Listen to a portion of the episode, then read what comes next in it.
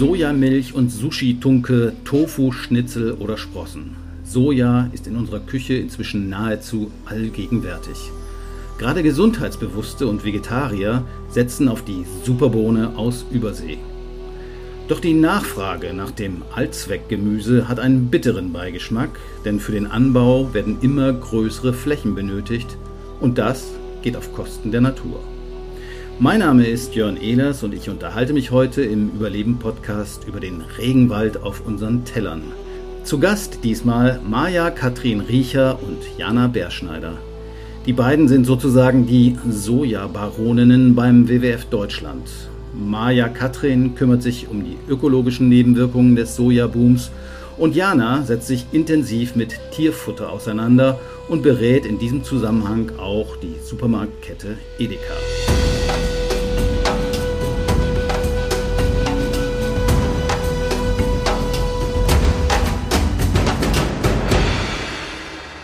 Herzlich willkommen, liebe Kolleginnen. Schön, dass ihr da seid, wenn auch nur virtuell. Erste Frage gleich. Wo ist denn Soja eigentlich überall drin? So wie du es gerade schon aufgezählt hast, sind das ja die Sojadrinks als Milchalternativen oder der Tofu, das, was uns allen als erstes einfällt bei Soja. Allerdings begegnet es jedem Einzelnen von uns viel, viel öfter, als wir denken. Nämlich im, im, Moment, wenn wir in das Nackensteak beißen, äh, uns eine Wurst ähm, beim Grillen holen oder Eier und Milch konsumieren, weil es eben vor allem in der Tiernahrung drin ist, die unsere Nutztiere fressen. Also ein indirekt, das heißt, ich esse mehr Soja, wenn ich Rindfleisch, Fisch oder Hühnchen esse, als wenn ich mir einen Tofu anbrate? Ja, absolut. 75 Prozent des Sojas gehen nur in die Tierernährung. Okay, das heißt also, die Fleischesser sind die wahren Tofu-Esser indirekt mit dazu.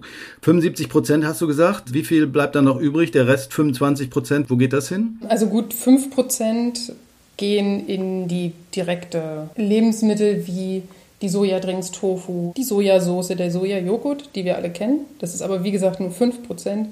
Die restlichen 20 gehen in Margarine, Süßwaren und Biokraftstoffe. Okay, aber Margarine, Süßwaren ist ja auch direkt essen, oder? Also ist jetzt kein großer Unterschied, ob ich nur Margarine esse oder einen Tofu-Schnitzel. Man darf sich das so vorstellen, dass die Sojabohne ja zerlegt wird in Einzelteile. Es gibt Sojaöl, es gibt Sojaschrot, das dann ins Futter geht, das bleibt übrig nach dem Pressen von der Sojabohne. Und dann gibt es eben noch das Lecithin und das Glycerin, was äh, bei der Verarbeitung von Soja entsteht.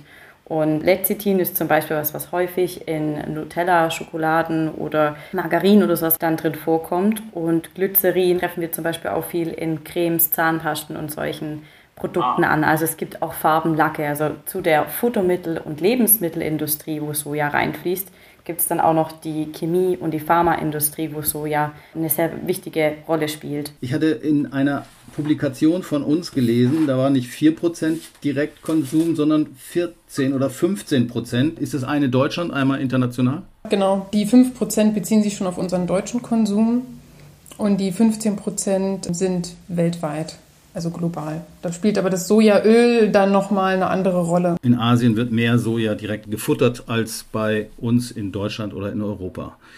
Gut, das heißt, wir müssen, wenn wir auf Soja gucken, vor allen Dingen auf das Tierfutter gucken. Welche Tiere essen denn Soja? Am wichtigsten ist Soja eigentlich noch in der Schweinefütterung und in der Bullenmast. Also ist eben Schweinefleisch und Rindfleisch ein wesentlicher Träger von Soja. Konsum. Es ist aber eigentlich fast bei allen Nutztieren drin. Also es ist auch bei der Geflügelfütterung wie bei den Legehennen sehr wichtig und es hängt eben damit zusammen, dass die ähm, Sojabohne einfach eine sehr, sehr hochwertige Aminosäurenzusammensetzung hat. Das heißt, dass sie sehr hochwertige Proteine hat, die die Tiere gut aufnehmen können und daher halt ein optimales Wachstum haben. Daher ist die Sojabohne da so wichtig. Schweine, Trog kann ich mir vorstellen. Bei Kühen dachte ich, die sind da auf der Wiese und fressen Gras, oder? Ja, man muss dazu sagen, dass Soja nur ein Bestandteil des Mischfutters für unsere Nutztiere ist. Also auch in dem, in dem Schweinetrog ist nicht nur Sojamehl drin, sondern auch noch andere Bestandteile. Und genauso auch bei der Milchkuh, die auf der Weide steht, die fressen natürlich auch viel Getreide auch und Soja ist ein Bestandteil. Aber Soja ist der Bestandteil, der eben nicht von hier kommt, nicht aus Deutschland, nicht aus Europa, sondern vor allem in Nord- und Südamerika angebaut wird und da tatsächlich auch große ja, Umweltfolgen verursacht. Und deshalb arbeiten wir vor allem eben auch zu Soja. Okay, ich hatte vorhin mal so flapsig gesagt, Regenwald auf unserem Teller, da das hört man ja immer irgendwie Palmöl und Sojaanbau zerstört den Regenwald. Wo wird denn Soja eigentlich angebaut, vorwiegend? Brasilien und wo noch? Argentinien und sehr viel auch Nordamerika. Also aus den USA kommt auch eine ganze Menge. Aber in den USA ist doch kein Regenwald. Also ich denke, bei Regenwald denkt man immer an Amazonas. Es war durchaus auch mal im Amazonas, war eine ganz große Entwaldungsfront, bis sich dann die Industrie darauf geeinigt hat. Gut, den Amazonas wollen wir doch nicht mehr abholzen und es gab das Amazonas-Moratorium. Das ist aber nur auf die Amazonasregion begrenzt und es gibt noch neben dem Regenwald im Amazonas ganz viele andere wertvolle Ökosysteme, wie großartige Savannenlandschaften in Südamerika, die eben jetzt Stück für Stück weiter entwaldet werden, umgewandelt werden in ja, landwirtschaftliche Flächen für Soja und Rindfleisch. Also Cerrado und Pantanal und sowas. Ja, genau. Absolut. Brasilianisches Cerrado, wunderschön. Der Pantanal, der Gran Chaco. Auch wenn in Nordamerika kein Regenwald existiert, gibt es da auch große Graslandschaften, die genauso gefährdet sind. Genau, also bei den USA ähm, würde ich auch sagen, man denkt immer, da wird nichts ähm, umgewaltet, das ist alles in Ordnung, aber man muss sich da auch die riesigen Flächen, Monokulturen von Soja vorstellen. Wir können uns diese Flächen hier überhaupt nicht vorstellen, wie groß die sind und wie da gearbeitet wird und was da auch für Pestizide natürlich zum Einsatz kommen. Und die Mengen, die wir von den USA kriegen, haben auch nochmal zugenommen. Das sind diese Bilder, die man so kennt, wo 20 Mähdrescher nebeneinander fahren und auf gewaltigen Flächen sozusagen ernten. Wer ist der größte, Brasilien oder USA? Brasilien. Und es wächst immer noch, richtig? Ja, es wird immer mehr dank der Regierung in Brasilien. Aktuell lassen die Entwaldungen auch nicht nach und wird immer noch nach wie vor sehr viel gerodet, auch für den Sojaanbau und für die Rinderhaltung. Die Nachfrage weltweit wird auch weiter wachsen durch die erhöhte Nachfrage nach tierischen Produkten weltweit. Dadurch, dass wir mehr Fleisch essen und nicht nur wir, gerade in Asien, wird die Nachfrage an Soja wahrscheinlich auch weiter wachsen. Nochmal eine andere Frage, viel stärker als Soja ist ja Palmöl eigentlich immer in der Kritik. Wie ist denn das von der Größenordnung her einzuschätzen? Flächenmäßig brauchen wir eigentlich viel mehr Soja als Palmöl oder sind das direkte Konkurrenzprodukte? Also Konkurrenzprodukte sind es nicht. Sie werden beide in der Biodieselindustrie eingesetzt, aber in der Fütterung spielt Sojaschrot nochmal eine ganz andere Rolle als Palmöl. Also vom Palmöl wird teilweise auch Palmkernexpeller eingesetzt, aber das sind nicht die Mengen wie Soja. Und den Vorteil, den wir bei Palmöl haben, ist, dass man nicht ganz so viel Fläche braucht, einfach weil die ertragreicher auf den Hektar sind und dass das meiste bei Palmöl auch schon nachhaltig zertifiziert ist, also dass man da schon mehr Rückverfolgbarkeit hat als bei der Sojabohne. Das ist da noch deutlich schwieriger. Also bei Soja ist äh, flächenmäßig wahrscheinlich noch mehr, äh, aber der Direktkonsum ist wahrscheinlich äh, vernachlässigbar, weil es eben nur 5% in Deutschland sind oder 15% weltweit, die man direkt sozusagen isst. Du hattest eben gesagt, Jana, Treibstoff. Soja landet also auch im Tank. Ja, definitiv. Also durch das, ähm, wie gesagt, dass Soja einmal verarbeitet wird zu Öl und Schrot, landet auch viel vom Sojaöl bei uns hier in Europa. Eigentlich überwiegend alles im Treibstoff. Also Sojaöl wird im Lebensmittelbereich eigentlich eher in Asien verwendet zum Kochen und bei uns landet es eben im Tank. Okay, also das heißt, wenn ich jetzt hier so Bio-Treibstoff tanke, dann tue ich der Natur nicht unbedingt was Gutes. Wahrscheinlich ist da Soja und oder Palmöl mit drin und nicht unbedingt Abfallstoffe aus der landwirtschaftlichen Nutzung. Ganz kurz muss ich mal einhaken, bei Biodiesel, da gilt ja in Europa die Verordnung, dass das auch richtig ist, dass das nachhaltig zertifiziert sein muss. Das sind zwar nicht dieselben Nachhaltigkeitszertifizierungen, die für den Lebensmittel- und Futtermittelbereich gelten, aber die EU-Verordnung hat vorgegeben, dass das, was im Biodiesel landet, ja, Nachhaltigkeitsnachweis braucht. Diese Standards sind allerdings sehr, sehr weich. Also das sind jetzt keine sehr hohen Standards. Heißt das im Umkehrschluss, dass das Soja oder das Palmöl, was im Tank ist, vielleicht besser produziert wird als das Soja oder Palmöl, was in Lebensmitteln landet? Von den Umweltstandards der Produktion her? Nee, im Prinzip ist es eigentlich eins, aber wie gesagt, dieser Standard ist dann nicht sehr hoch. Also das kommt alles ja aus einer Bohne, aus einer Ladung, die im Hafen ankommt. Wird dasselbe Öl und Schrot eben produziert. Ja, also man kann nicht sagen, dass das, dass das wirklich nachhaltig ist. Also es gibt da zum Beispiel keine klare Entwaldungsrichtlinien. Gut, wir haben geredet über Brasilien, Argentinien, USA. Ich habe in Erinnerung, dass man Soja auch in Deutschland anbauen kann oder sogar tut glaube, der Hersteller Typhoon, glaube ich, war es. Die haben ja irgendwie so eine Ausschreibung gemacht, dass man mal ausprobieren könnte, ob das Soja bei sich im Garten oder bei sich auf dem Feld wächst. Ist das so? Kann man hier auch Soja anbauen? Das geht gut, ja. Es gab durch den Fokus des Sojaanbaus auf Südamerika lange keine Forschung hierzu, aber in den letzten Jahren ist der Anbau stetig gewachsen und nicht nur in Deutschland, sondern auch in Europa. Es gibt ein Zertifizierungssystem für Soja, das, die heißen Donau-Soja und nicht für umsonst, weil sie eben Soja entlang der Donau bis zum Donaudelta produzieren und mit Erfolg. Also das funktioniert gut. Soja ist per se keine schlechte Pflanze. Man kann die wirklich super sinnvoll in die Fruchtfolge integrieren, weil sie den Stickstoff aus der Luft bindet und in den Boden bringt und wieder für andere Pflanzen verfügbar macht. Also es ist keine schlechte Pflanze. Der Anbau, der massenhafte Anbau ist einfach das Problem. Könnte man sich vorstellen, wenn wir sagen, okay, wir haben ja nur einen ganz kleinen Teil des Sojas, was wir äh, selber essen oder direkt essen, äh, das könnte man das in Deutschland anbauen und wäre das vielleicht lukrativ für unsere Landwirte und Bauern? Ja, durchaus. Also das findet ja eigentlich auch schon so statt, dass das, was in die menschliche Ernährung geht, das ist ausschließlich eigentlich europäisches Soja. Und auch gerade Taifun Tofu, was Sie erwähnt haben, das sind die ersten gewesen, die auch wirklich Langzeitverträge mit ihren Lieferanten oder mit den Produzenten gemacht haben, dass wirklich so regional wie möglich produziert wird, was ich sehr, sehr schön finde, dass eben da auch die Landwirte, auch wenn es mal eine schlechtere Ernte gibt, eben langfristig unterstützt werden, um in Deutschland und in der Umgebung Soja erfolgreich anzubauen. Für die Tierernährung sieht es ein bisschen anders aus dann. Ah, okay. Soja is coming home. Für den direkten Konsum, für die Tierernährung würde das, was wir an landwirtschaftlicher Fläche haben, in Deutschland wahrscheinlich nicht ausreichen, weil wir das ja auch noch anderwertig nutzen. Genau, das würde auch nicht reichen, wenn wir sagen, okay, wir importieren gar kein Soja mehr aus Nord- oder Südamerika und bauen alles hier in Europa an. Also es gibt bestimmte Hebel, wo man sagen kann, ja, da kann man Soja in der Fütterung reduzieren, bei den Milchkühen beispielsweise. Bei anderen, wie den Schweinen, ist es schwieriger. Da kann man dann noch an anderen Stellschrauben arbeiten, das, um das Soja zu reduzieren. Aber ganz verzichten werden wir nicht drauf können. Wenn wir den Sojaanbau begrenzen wollen, müssen wir weniger Fleisch essen. Dazu würde ich auch noch sagen, es würde vielleicht reichen, wenn wir tatsächlich nur für Deutschland produzieren würden. Die Problematik ist auch ganz klar der Export, dass wahnsinnig viel Schweine hier produziert werden und auch für den Export eben zur Verfügung gestellt werden. Und dazu sind natürlich auch wahnsinnige Mengen an Soja dann notwendig. Eine andere Frage noch in dem Zusammenhang Gentechnik. Also bei Soja ist es ja auch so, zumindest äh, in den USA glaube ich, dass ein Großteil des Sojas gentechnisch verändert äh, wird. Dann macht man die Pflanzen gegen bestimmte Pestizide resistent. Die wirken dann nur gegen Konkurrenzkräuter, Unkräuter etc.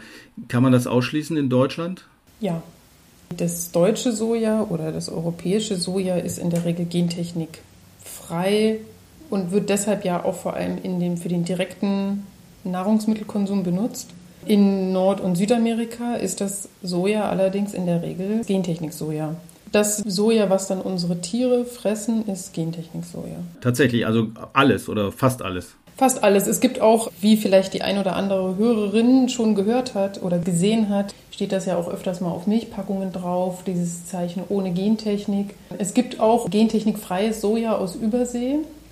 Gibt es auch Zertifizierungssysteme wie Proterra dazu. Aber es ist ein sehr, sehr kleiner Teil. Das stimmt. Das, wenn dann ohne Gentechnik ist, dann ist es tatsächlich eher aus europäischem Anbau oder eben komplett ohne Soja. Ihr habt das Thema Zertifizierung erwähnt. Bei Palmöl ist es ja das RSPO, also das Responsible Palm Oil, äh, ist auch umstritten wegen zu schwacher Kriterien von, finden jedenfalls viele Umweltorganisationen. Bei Soja gibt es was ähnliches, das heißt RTRS, Roundtable für Responsible Soy. Ist nicht so weit verbreitet, oder? Nee, leider nicht. Sind die Kriterien da härter? Gibt es da ein Label, wo sich Verbraucherinnen und Verbraucher orientieren können? Oder ist das ja eher ein Randaspekt? Also von unserer WWF Deutschland-Seite können wir beim ATHS auch nur den äh, Non-GMO-Teil, also ohne die gentechnikfreie Variante des ATHS unterstützen. Das ist ein, weil beim Thema Gentechnik, das gibt es bei Palmöl nicht. Und das ist eben einfach bei Soja ein großes Thema und deshalb sagen wir, nee, wenn ATHS, dann ohne Gentechnik. Für uns ist es ein Mindeststandard. Also was Landnutzungsänderungen, das, was wir vorhin besprochen haben, was Entwaldung angeht, setzen Sie Daten, ab wann man nicht mehr entwalden darf. Es gibt einfach ein paar Mindestanforderungen, wo wir sagen, ja, da geht's los. Unser Ideal wäre das Bio-Soja. Allerdings muss man ja sagen, um überhaupt die Sojaproduktion nachhaltiger zu gestalten, muss man irgendwo mal anfangen. Und da ist der ATHS eine Möglichkeit. Er wird allerdings, also ich habe es tatsächlich auch noch nicht auf Produkten gesehen, den Konsumentinnen da draußen wird es nicht begegnen, weil es tatsächlich ein Siegel ist, was die Unternehmen untereinander benutzen. Okay, also das hilft den Verbrauchern eher weniger Bio genau. ist wahrscheinlich schon eher eine Orientierung, wo man sich ein Stück weit sicher sein kann, dass man vielleicht äh, weniger umweltschädlich produziertes Soja konsumiert. Donau-Soja-Dingens hast du erwähnt. Das ist auch nochmal eine andere Zertifizierung, richtig? Richtig, genau. Europäisches Soja, auch gentechnikfrei produziert. Proterra gibt es noch, das ist Soja aus Südamerika, gentechnikfrei ist auch einer unserer Mindeststandards, aber im besten Falle eben Bio aus Deutschland, Europa. Also es ist super gut, wenn man ATRS eigentlich oder auch für die Unternehmen unterstützt solche Zertifizierungen in Brasilien vor Ort, weil die einfach auch für bessere ähm, Sozialstandards für die Arbeiter zählen und eben auch die Umweltauswirkungen einschränken durch einen besseren Pflanzenschutzmitteleinsatz, keine Entwaldung, wie Maja schon gesagt hat. Es ist nur sehr, sehr schwierig mit dem gentechnikfreien Anbau, wenn dort gentechnikfrei angebaut wird, das dann auch nach Europa geliefert zu kriegen, weil GVO sich sehr leicht über, über Windschirm, über Spuren einfach in dem Schrot dann übertragen lässt oder in dem Bohnen. Und es gibt einfach diese Lieferkettenwege für GVO-freies Sojaschrot oder Sojabohnen, kaum. Das heißt, das produzierte Soja wird dann letztendlich auch irgendwann wieder zusammengekippt, das gentechnikfreie und das gentechnisch veränderte, und dann kann man es nicht mehr richtig klar identifizieren. Gentechnikfreies wird schon nach ähm, Europa verfrachtet, aber sehr, sehr, sehr, sehr wenig Menge, einfach weil es ganz wenig Lieferkettenwege gibt, die das machen und man muss das bezahlen. Wenn das bezahlt wird, wird das gemacht, aber daher ist die Nachfrage da auch so gering. Genau, das wäre genau der Punkt, sozusagen, ja, der Aufpreis lohnt sich für viele Unternehmen nicht. Zertifizierung kostet was, die gibt es nicht zum Nulltarif. Und Unternehmen, auch hier in Deutschland, müssten bereit sein, diesen Aufpreis zu zahlen. Und Verbraucherinnen ja, und Verbraucher ja. müssen das nachfragen. Genau, aber der, der Markt ist da sehr eng und lässt sich zurzeit noch nicht gut, leider nicht gut kommunizieren, dass dann eben das Schnitzel 5 Cent teurer wird. Und aktuell ist die Situation einfach so, dass die Verarbeiter sagen, es wird ja nicht nachgefragt vom Lebensmitteleinzelhandel. Der Lebensmitteleinzelhandel sagt, es wird ja nicht nachgefragt vom Kunden. Der Kunde sagt vielleicht, es wird ja nicht angeboten. Also die Schuldfrage wird quasi immer hin und her geschoben. Wer müsste denn jetzt eigentlich mal agieren und nachhaltiges Soja anfragen, damit das Ganze ein bisschen in Schwung kommt? Und ich denke, es müssten einfach alle Marktteilnehmer sein. Und das ist der Punkt, wo sich gerade ähm, einfach alle sehr, sehr schwer damit tun.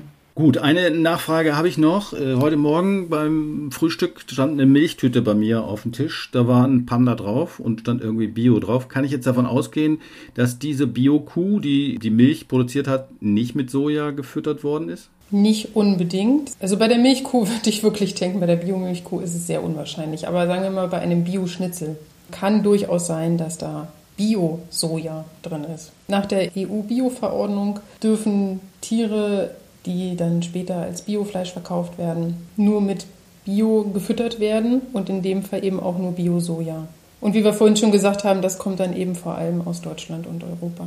Und es ist wirklich ein ganz kleiner Teil, weil die ja noch mal viel mehr Futter vom eigenen Hof beispielsweise auch fressen müssen als die konventionellen Tiere. Okay, also wieder ein Plädoyer für mehr Bioprodukte, sowohl Milch, Käse und Fleisch. Andere Frage, was muss passieren, damit sich die Situation verbessert oder sich zumindest nicht weiter verschlechtert, weil wir ja davon ausgehen können, dass sich die Sojaproduktion noch weiter ausweitet. Was müsste passieren? Ihr habt euch Sojahändler, glaube ich, angeschaut. Was kam dabei raus und was müssen die tun? Das ist genau der richtige Punkt. Die Sojahändler. Wir sprechen ja oft vom Lebensmitteleinzelhandel und also hier in Deutschland und sagen so, ja Mensch, warum nicht nachhaltigeres Soja? Und dann kommt immer die Antwort, ja, wir kommen gar nicht so weit in die Lieferkette.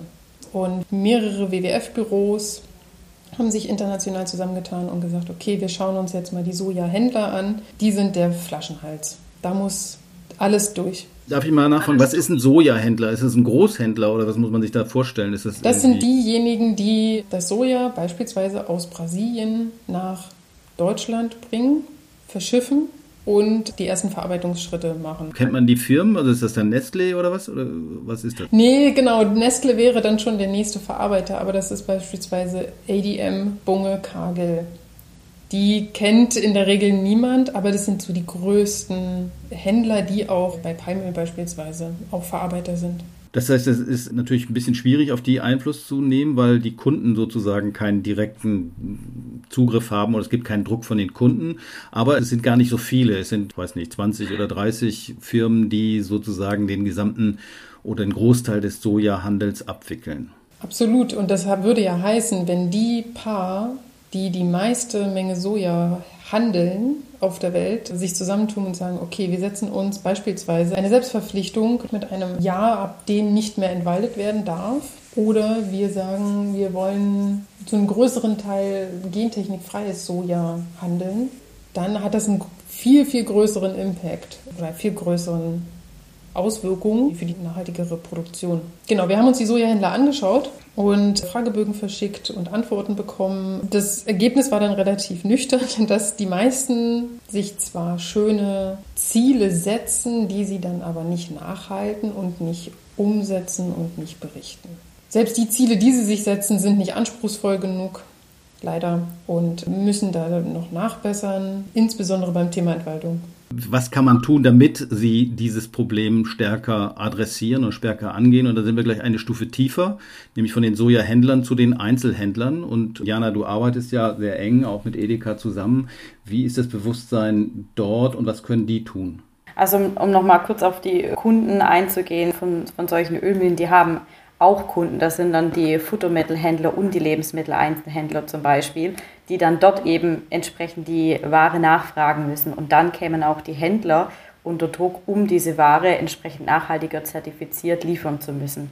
Und der LEH, so jemand wie Edeka, macht das dann natürlich auch gerne, wenn sie merken, das Sortiment wird auch wieder vom Verbraucher nachgefragt. Andererseits muss der Verbraucher erstmal Information haben und wissen, warum er welches Produkt denn kaufen soll. Also um die Situation nachhaltig zu ändern, sehe ich einen riesigen Punkt einfach in viel mehr Aufklärung, viel mehr Bewusstsein, wo steckt Soja drin, warum ist denn Soja schlimm. Also immer noch hört man sehr, sehr oft, dass Verbraucher denken, dass ein Soja oder ein Tofu, wo das reine Soja drin ist, Regenwald entwaldet wird und das ist ein wahnsinniger Irrglaube. Also sowas muss zum Beispiel einfach mal aufhören, dass man sich dessen bewusst wird, dass Vegetarier und Veganer nicht für Regenwaldabholzung verantwortlich sind, weil einfach davon nichts von Übersee stammt, sondern dass es wirklich alle tierische Produkte sind.